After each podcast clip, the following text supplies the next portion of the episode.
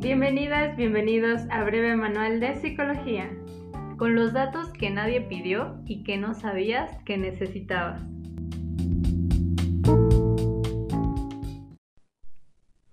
¿Seguro que quieres continuar? El término que buscaste en ocasiones se asocia con la prostitución o el tráfico sexual, que no se permite en Facebook. Muchos son los motivos que llevan a las personas a involucrarse en la prostitución pero el tráfico sexual implica el uso de la fuerza, el engaño, la coacción o víctimas que son menores de edad. Puedes obtener más información sobre cuáles son los indicios del tráfico sexual y buscar organizaciones que pueden ayudar. Obtener ayuda o continuar. Continuar, por favor. Esta búsqueda podría estar relacionada con la prostitución o el tráfico sexual. 1. No está permitido facilitar o fomentar la prostitución en Facebook. El tráfico sexual es ilegal en todos los países. 2. A veces, cuando las personas incumplen nuestras normas comunitarias, restringimos o inhabilitamos su cuenta. ¿Deseas continuar? Hola a todos, mi nombre es Brenda y esto que acabo de compartirles es referente a una búsqueda de Facebook que particularmente tiene que ver con los sugar daddies o con, los, con las sugar mommies. ¿Y cómo ves, Villa, esto que acabo de plantear? ¿Crees que podemos hablar de eh, prostitución o de tráfico sexual y relacionarlo con este tema, con un sugar daddy o una sugar mommy, que aparte es un tema que está ahorita súper en tendencia. ¿Cuántos memes no hemos visto últimamente relacionados a este tema? Em, creo que de repente el, humor que puede causar el hecho de, de verte involucrado o involucrada en una pareja con alguien mayor, que implica que, bueno, esta persona te va a pagar lo que tú quieres, te va a pagar tus lujos, te va a pagar eh, casa, eh, vestido, todo lo que tú quieres. Es un tema que ahorita es muy recurrente y que la verdad me sorprendió mucho cuando Facebook nos lanza eh, este aviso y que te dice, oye, detente. Entonces, es, este este episodio va a tratar justamente de este tema tan interesante. Y si ustedes a lo mejor han pensado en cuáles son las ventajas de tener un sugar daddy, bueno, pues creo que en las preguntas que nadie hizo, pero que nosotras muy amablemente vamos a contestar, vamos quizá a romper esta ilusión o vamos también a, aportarles otra, otra visión, otro punto de vista para que ustedes estén informados acerca del tema. Y bueno, yo creo que este, este va a ser un tema bastante, bastante complejo porque tiene que ver con muchos aspectos, tiene que ver con muchos temas que se van a estar entretejiendo que no tienen que ver únicamente con un solo factor, es multifactorial como muchos de los temas que tratamos aquí.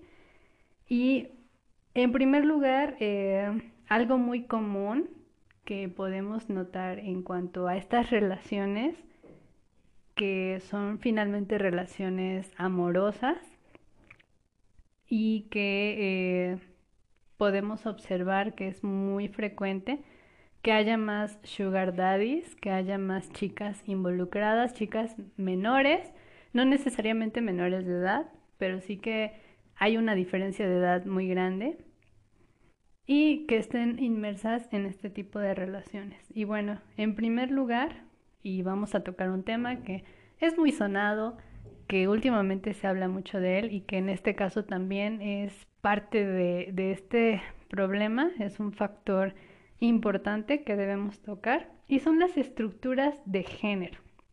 Las estructuras de género que justamente eh, vienen a colación al hablar de este tema, en primer lugar. Bien, ¿y a qué nos referimos con estas estructuras de género? Bueno, Bien sabemos que eh, normalmente o algo que hemos normalizado es toda esta cuestión en cuanto a la diferencia que puede tener un hombre y una mujer, el rol que puede desempeñar cada uno de ellos, las tareas, eh, las obligaciones e incluso los derechos que cada uno puede tener y que está inmerso en toda una situación, en un contexto que bien hemos construido y que hemos ido también arrastrando, desarrollado a través de los años y ahorita se ha configurado de la manera en cómo la conocemos. Y bueno, podemos decir que en México hay una estructura aún un tanto tradicionalista, convencional, donde eh, los hombres pues tienen, digamos, mayores ventajas o aceptación en algunos en algunas tareas que ellos pueden realizar. Estas tareas pueden ser de índole económica, pueden ser de índole sexual, que tienen que ver con los roles que desempeñan. Cuando nosotros damos mayor aceptación al papel o al rol que desempeña el hombre en cuanto a estas actividades, ¿a qué me refiero? Bueno, en cuestión económica sabemos que es muy común que al, al varón se le otorgue esta responsabilidad de proveer a su familia, de proveer la casa, de ser el que trabaje. E incluso creo que un patrón que, que, se ha estado repitiendo mucho, que actualmente afortunadamente hay lugares donde ya no se ve tanto, pero aún existe, es esta parte de que ellos ganan mejor que una mujer, de que pueden llegar a puestos más elevados, de que pueden ser los jefes, eh, pueden tener más, em, pueden tener más responsabilidad en cuanto al, al, mando o al poder que ellos tienen dentro de, de un contexto laboral. Y también, por ejemplo, hablando de las relaciones de pareja en cuanto a la aceptación del papel sexual que ellos tienen. Es decir, es más eh, aceptado que un varón inicie su vida sexual antes del matrimonio, por ejemplo. Incluso puede haber en algunos lugares y con algunas familias alguna clase de iniciación sexual para los varones, para que se conviertan en hombres. Esto obviamente cuando nosotros lo aceptamos, cuando lo normalizamos, le otorga también poder al varón. Por el contrario, en cuanto a los roles en estos dos sentidos que, he mencionado de las mujeres, en cuanto a lo económico, en cuanto a lo sexual, en cuanto a lo económico, se entendería por cultura que una mujer no tendría que trabajar, una mujer no tiene que preocuparse porque se va a casar con alguien, que va a llegar y le va a solucionar la vida, que va a solventar los gastos, que va a proporcionar eh, esta estabilidad económica de la cual ella no, no tiene que responsabilizarse, únicamente a lo, mejor administrar, a lo mejor administrar el dinero.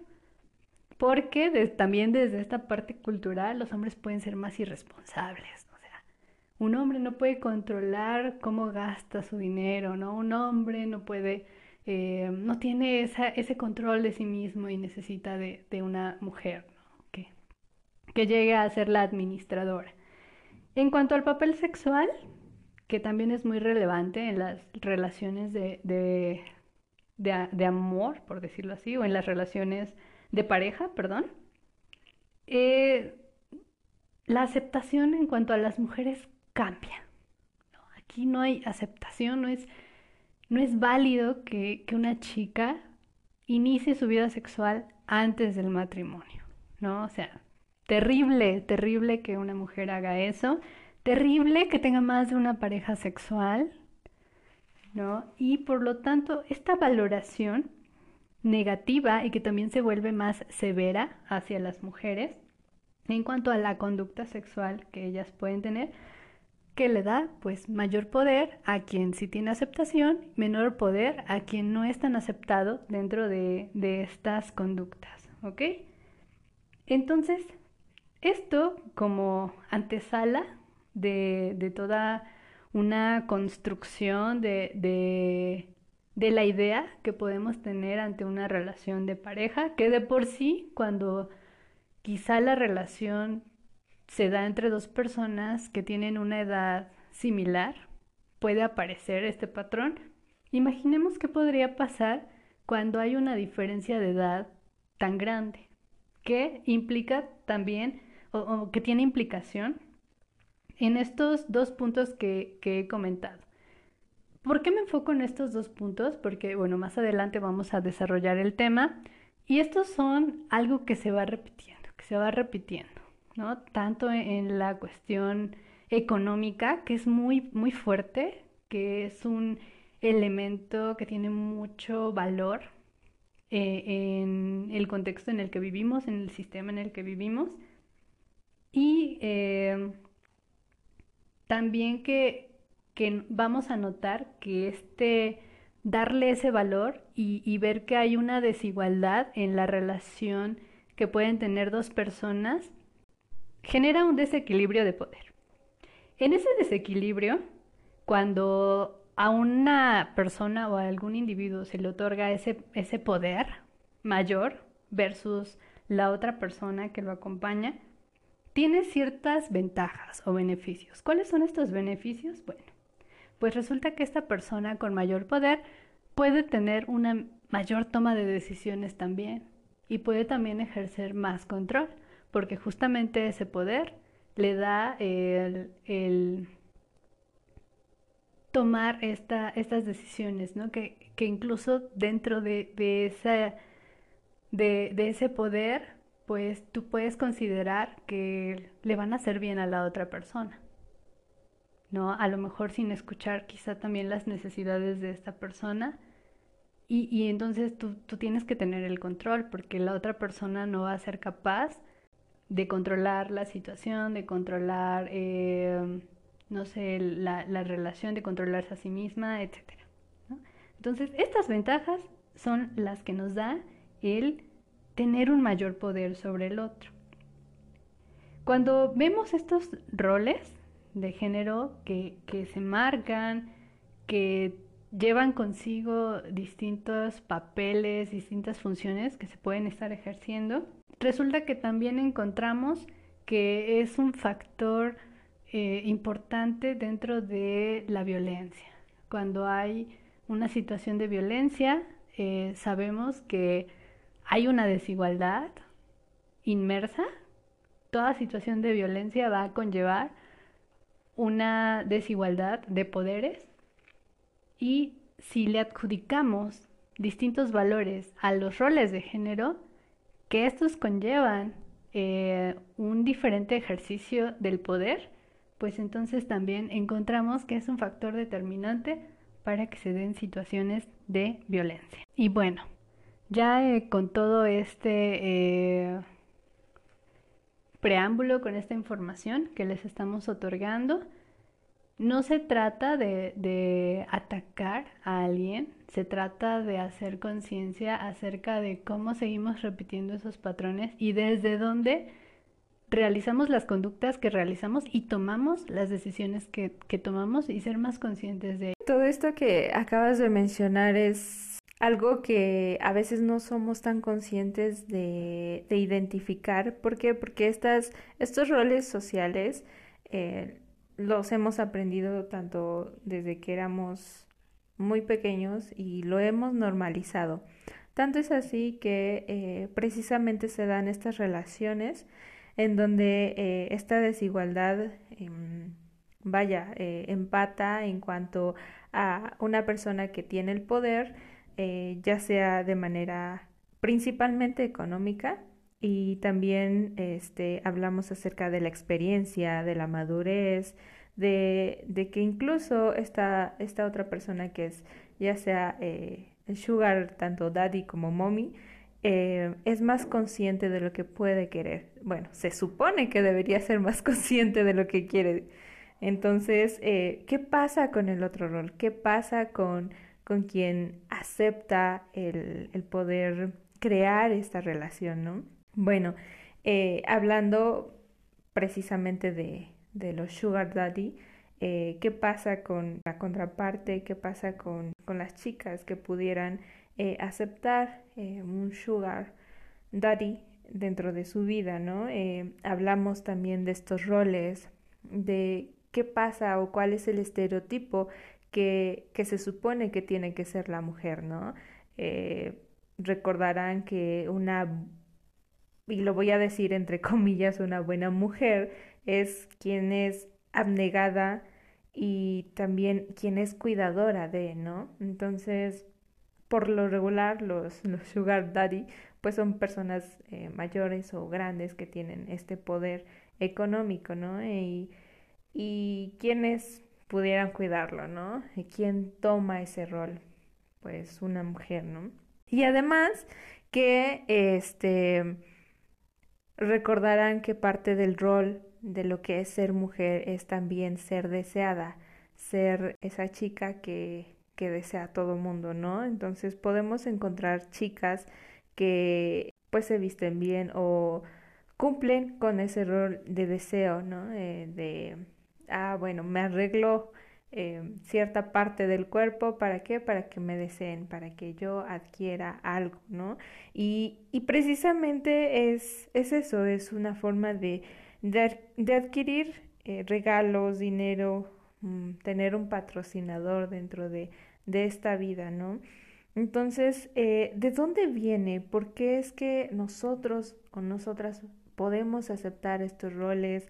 Eh, ya hablamos acerca de, los sugar daddy, pero también hay una cuestión en los sugar mommy, ¿no? En donde también los hombres aceptan una relación con una persona más grande en donde eh, por supuesto que va a tener esta también experiencia pero hablábamos y acordábamos, Bren y yo, que al final de cuentas esta diferencia de edad es, si bien puede ser de 5, 10, 15 años, pues también eh, no es una relación como tal de consentimiento y la mayoría de las ocasiones son de abuso, en donde la persona pues menor pues no es tan consciente de, de todas esas decisiones que implica eh, una relación, ¿no? Pues esta persona le paga a, a, un chico, le paga a alguien para que pues tenga esta relación, ¿no? Eh, hablaba Bren en, algún momento, este, es que te pago para que me cuides, ¿no? Y qué tanto eh, estos sugar daddy y mommy, qué tanto son responsables como adultos que son de, de, cuidarse de ellos mismos, que tanto son responsables de tomar esas decisiones que al final de cuentas van a impactar en esta relación y van a impactar eh, pues en las otras personas o en su pareja misma. Entonces, eh, es esa toma de conciencia de que tanto eh, nosotros y nosotras somos responsables como tal. Y, y, hablaba desde el inicio, ¿por qué viene? ¿Por qué tenemos ese ideal de tener, eh, por ejemplo, si, si se meten a Internet, a Facebook o a Instagram o a TikTok, encontrarán que incluso hay esa tendencia de, ah, bueno, me consigo un cuarentón, me consigo alguien mayor que, eh, que yo, ¿no? Entonces, ¿por qué viene? De, ¿Desde dónde? Porque es que hay una idealización en cuanto ah, bueno, esta persona es eh, mucho, muchísimo mejor, ¿no? Eh, me podrá brindar eso que yo necesito.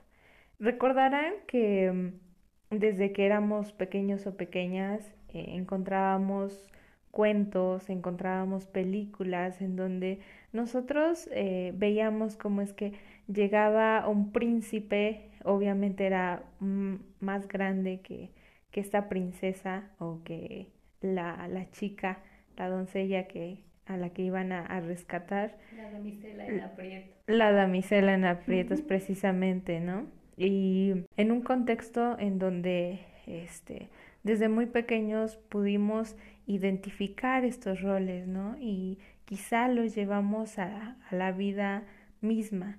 ¿no? A veces queremos que, que realmente nos, nos llegue ese príncipe a caballo, pero ya en la realidad quizá ya no es a caballo, quizá ya sea en carro, ya sea quien me, eh, en lugar de castillo, pues quien me dé un departamento o quien me dé eh, una casa, ¿no? Quien me eh, provea de algo que yo necesito, ¿no? Y, y bueno, de alguna manera estos, estos ideales se transforman ya en la realidad, ¿no?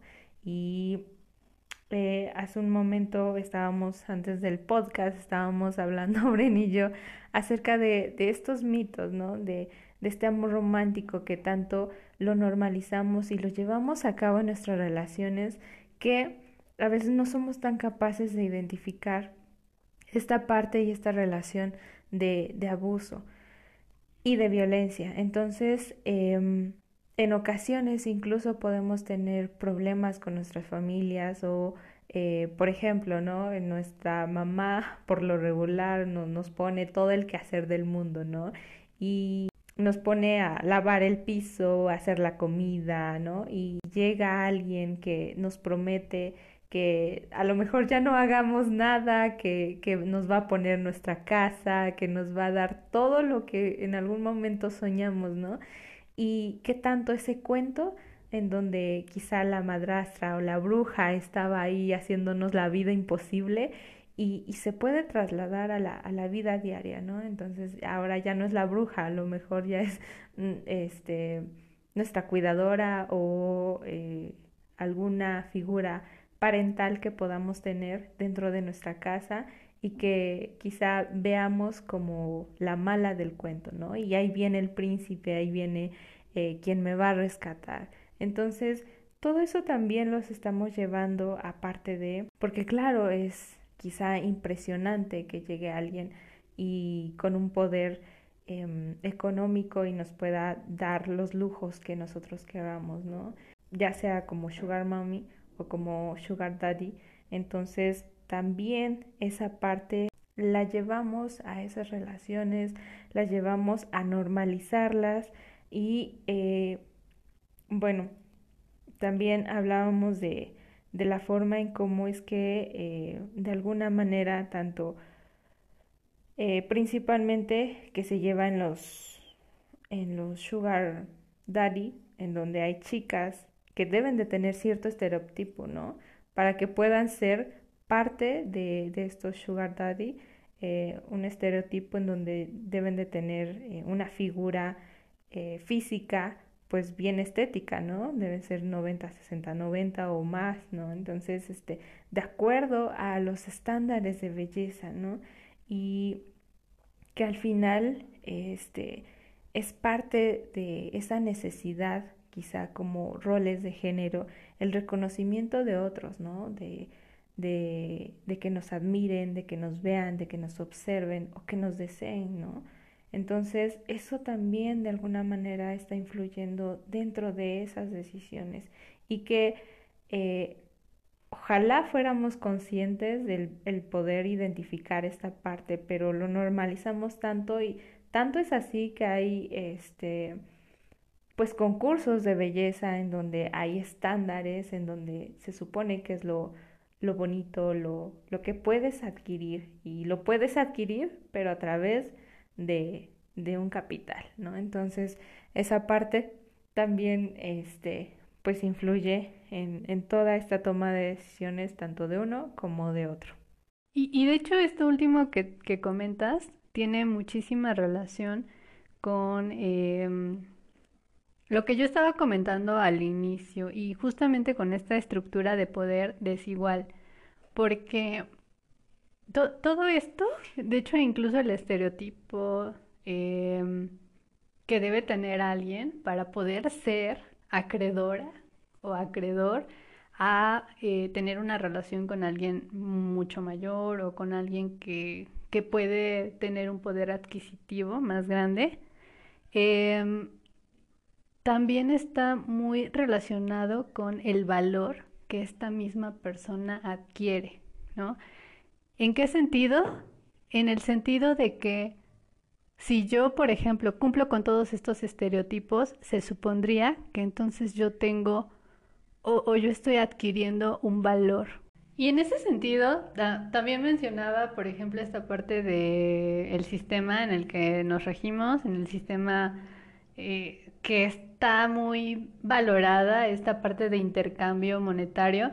Entonces, pongámoslo en contexto. Si una persona que tiene una edad menor, que está en desventaja con una persona mayor que tiene más edad, más experiencia, eh, más poder adquisitivo, que es lo que comentábamos, eh, esta persona que está en, cierta desventaja y poniéndolo en esa situación de intercambio, se resume o, incluso podríamos decir y se pudiera pensar que quizá lo único que tiene que ofrecer o lo único que puede ofrecer, pues es su belleza, es su juventud, es su cuerpo, porque en ese sentido está en desventaja.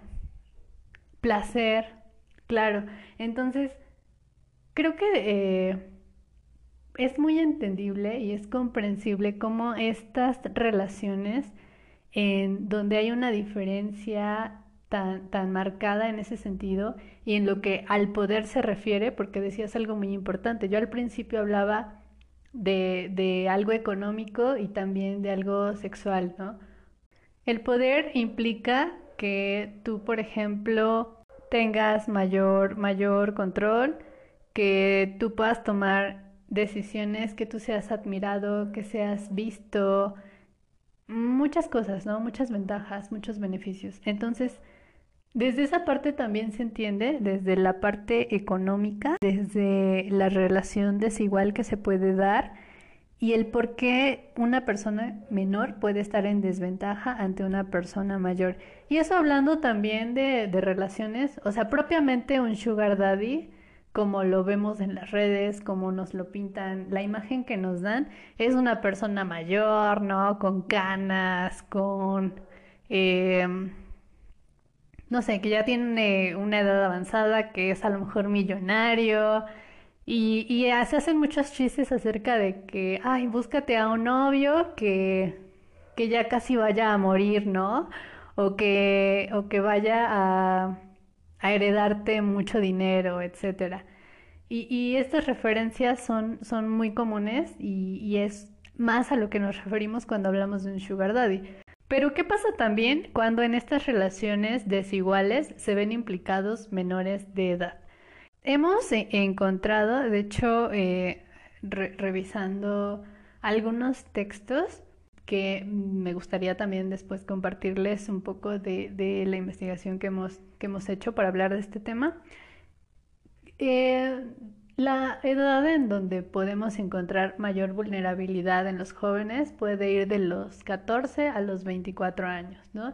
Esto en un sentido también social y económico.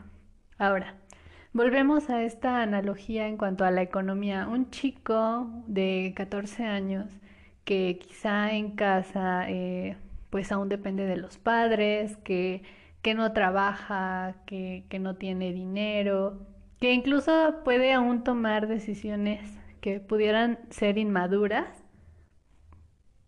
Bueno, es este tipo de, de situaciones donde estas personas se ven involucradas con personas mayores, ni siquiera puede a lo mejor que, que, que la persona con la que estén les lleve 20 años, ¿no? O 30 años. Hay relaciones que... Eh, no necesita haber una diferencia de edad tan grande. O sea, de hecho, de hecho hay relaciones de menores de edad con personas que les llevan 3, 4 años, 5 años. Y, nosotros podríamos decir, ay, pues es poquito tiempo, ¿no? No es tanto. Pero, ok, pongámoslo en perspectiva. ¿Qué pasa si una chica de 14 años anda ya con un muchacho de 18, 19, ¿no? Que tiene más experiencia, que tiene eh, más, más situaciones vividas, tiene más, más personas con las que se está relacionando, está viviendo en otra etapa de su vida. Y esta diferencia de edad pareciera, pareciera que no es tanta, pero sí lo es, ¿no? Entonces, no solamente vamos a encontrar esta desigualdad en cuanto a, eh, ya hablando de una mujer a lo mejor adulta y que esté saliendo con un, señor de 60 años, ¿no? De 65. No, también esta desigualdad se puede ver dentro de, de una edad aparentemente, pues, pues más joven, ¿no? Más aceptada. Y esto, pues, veámoslo de nuevo en esta parte del, poder, ¿no? De, de la jerarquía. Cuando nosotros, por ejemplo, vemos que hay tantas situaciones de desventaja de, de una persona en relación con otra, pues muchas veces, si no es que la mayoría, me atrevería a decir que la mayoría, lo vamos a ver en violencia, ¿ok? O va a ir a terminar en violencia. Y aquí en violencia creo que es un tema también muy tocado, no solamente nos vamos a referir a la violencia física, o sea, también hablamos de violencia psicológica que pasa siempre desapercibida, casi siempre pasa desapercibida, pero que también se da mucho, ¿no? Eh, hablamos de violencia económica, hablamos de violencia sexual, ajá. Entonces, todas estas situaciones tienen que ver mucho con esta estructura de poder. Me parece que este tema es quizá algo muy común y me refiero a común porque este últimamente son las relaciones que podemos quizá como eh, personas tener en algún momento o conocemos a alguien alguna amiga, algún amigo que pues está en estos tipos de relación, ¿no? Entonces, eh, para nosotras es importante el reconocer por qué es que nos relacionamos, con quiénes nos relacionamos, por qué tenemos este tipo de relación y desde dónde viene, ¿no? Porque no, no nace de un porque sí y hablamos de una necesidad como tal, tanto de un lado como del otro. Y finalmente quisiera rescatar esta, esta parte que eh, en ocasiones pasamos por la vida y no nos damos cuenta que todo influye, ¿no? Eh, hablamos del capitalismo, hablamos de los roles de género, ¿no?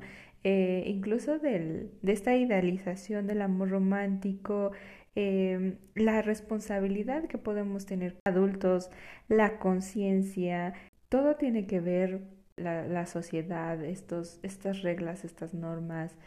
Y esto pues también eh, determina de qué manera vamos a llevar nuestras relaciones. Entonces, esta es una invitación a que nos hagamos más conscientes de nuestras propias responsabilidades como tal, como adultos, ¿no? Entonces, esperamos que este podcast les, les apoye de alguna manera si gustan eh, escribirnos, contactarnos, tienen nuestras redes sociales, pueden buscarnos en Facebook, en Instagram y eh, también recuerden que dentro de estos mismos tenemos nuestros, nuestros números de contacto para que ustedes puedan, ah, ¿sabes qué? Eh, una sugerencia, un, algún tema que también pudieran este, querer escuchar, ¿sale? Entonces, no se olviden de escucharnos en Spotify, en YouTube y también en TikTok. Así que compartan y sigan. Hasta pronto.